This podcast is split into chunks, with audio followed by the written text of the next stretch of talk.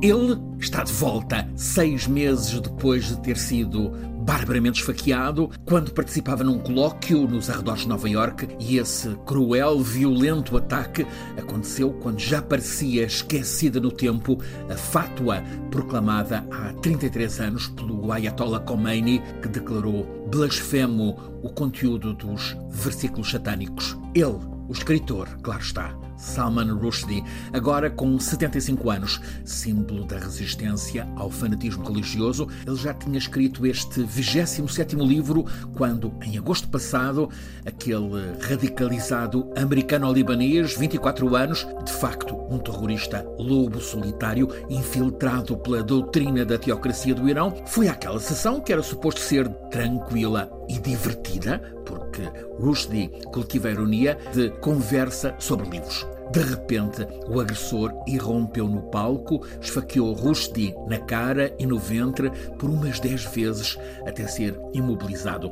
O terrorista está preso, contou que nunca tinha lido Rushdie, disse que quis matá-lo porque tinha sido declarado blasfemo pelo guia espiritual dele. Rushdie ficou mal, perdeu a visão num dos olhos, ficou sem parte do nariz, perdeu a mobilidade numa das mãos, está agora com saúde limitada, mas estabilizada, já está a escrever outra vez, mas ainda não vai aparecer em público. Este livro, Victory City, A Cidade da Vitória, editado na versão original pela Random House, era para ter sido lançado no outono. As circunstâncias adiaram tudo.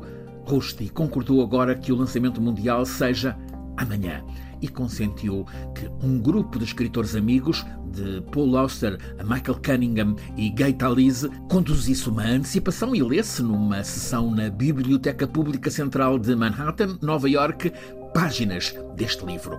Foi o bastante para, juntamente com os comentários de quatro críticos literários a quem a Random House deu acesso ao livro, os do New York Times, do Washington Post, do Guardian e do The Globe and Mail, se perceber que o que aí vem neste livro é outra vez a fértil e exuberante imaginação de Rushdie num romance que já está a receber entusiasmados elogios. Vou citar mágico, profundo, resplandecente, um faustoso conto de fadas escrito com a habitual imaginação transcendente e que bebe a inspiração nas fecundas epopeias da Índia Antiga em versão de realismo mágico que mistura história, memória e atualidade. Atualidade trazida numa mensagem essencial, a do triunfo do relato, da palavra, o poder da palavra que resiste a tudo, porque as histórias, os relatos sobrevivem às guerras e ao colapso de impérios e civilizações.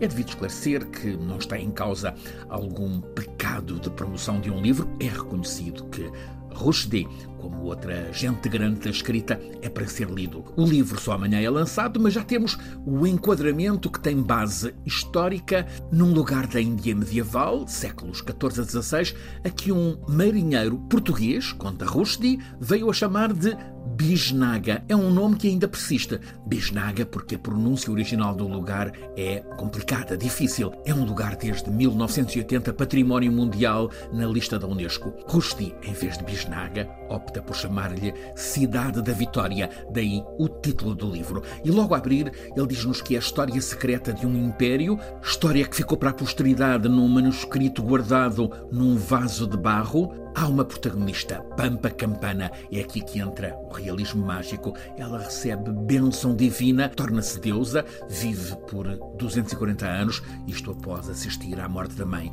Nessa longa vida, ela cria um mundo poético paralelo ao daquele próspero e tolerante império no sul da Índia é-nos contada a vida de sucessivas gerações desse tempo naquele império hindu, o auge e depois a queda perante exércitos islâmicos. É, portanto, uma história que nos remete para o poder das lendas e dos mitos e, em fundo, o confronto entre o multiculturalismo e a tolerância, de um lado, o fundamentalismo e a intolerância, do outro. Todos sabemos que há quem tenha querido silenciar Rushdie, resultou o contrário. A escrita e a voz livre dele está ainda mais ampliada. Acrescente-se que algumas das conversas para lançamento global deste Cidade da Vitória de Rushdie podem ser acompanhadas em direto pela internet.